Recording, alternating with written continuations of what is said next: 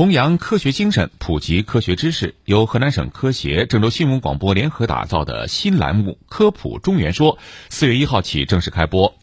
科普中原说会通过郑州新闻广播及旗下的新媒体平台，采用线上兼线下的形式多渠道播出，向公众普及权威的科普内容。据了解，科普中原说每天将在郑州新闻广播早中晚多个时段。重复滚动播出，并通过微信、微博、头条号、抖音及学习强国等平台进行全方位呈现。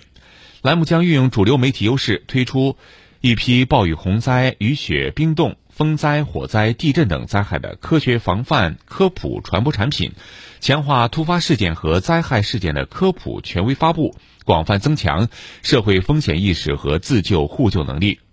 在全国科普日、科技工作者日、科技活动周、防灾减灾日等主题科普活动中，积极推出特别栏目，邀请省科协领导、科普专家进入直播间与广大市民互动，快速解答热线中大家的科普问题，在全社会营造良好的科普氛围。